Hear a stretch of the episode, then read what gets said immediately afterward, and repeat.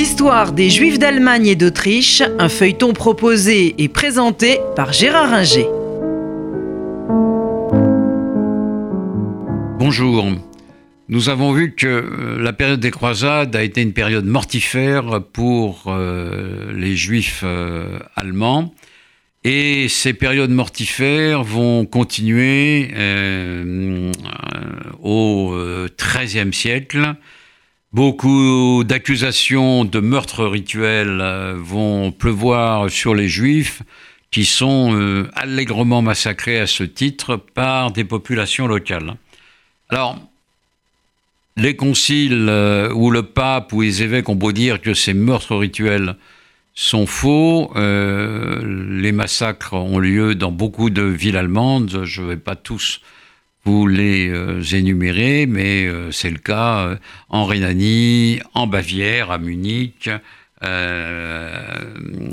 en Hesse, à Francfort, dans le pays Swab,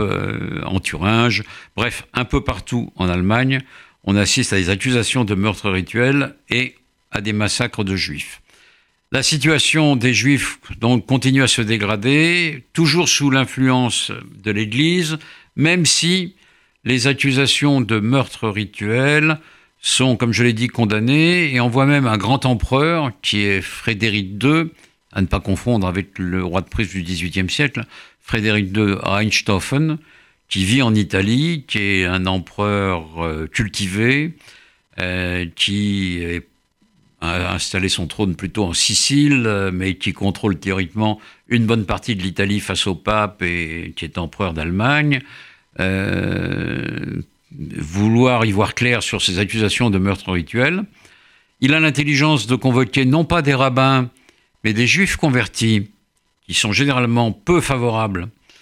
à leurs anciens co-religionnaires, on le sait, euh, mais euh, quand il leur demande si les juifs commettent des meurtres rituels, ceux-ci sont bien obligés de dire pas jamais, ça n'existe pas dans le judaïsme, et donc à partir de là, euh, Frédéric II Reinstoffen euh, décide que euh, les accusations de meurtre rituel sont fausses, non fondées, et condamne toutes les meurtres et agressions basées sur ce principe. Ça n'empêche pas grand-chose, malheureusement, et l'Église, elle, continue à limiter le rôle des Juifs euh, peu à peu, on leur interdit, non seulement de porter des armes, mais on leur interdit euh, d'être agriculteurs, on leur interdit d'être commerçants et on les réduit au rôle de prêteurs sur gage, puisque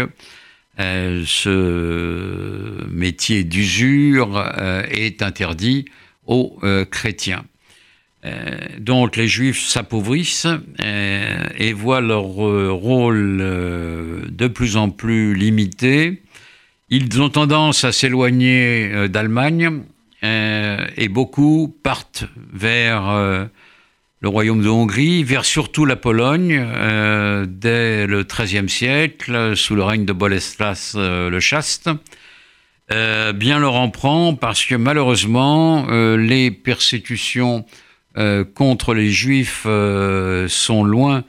d'être terminés et vont euh, s'aggraver euh, encore, si c'est possible, mais ça sera le cas, vont euh, s'aggraver encore à partir de 1348.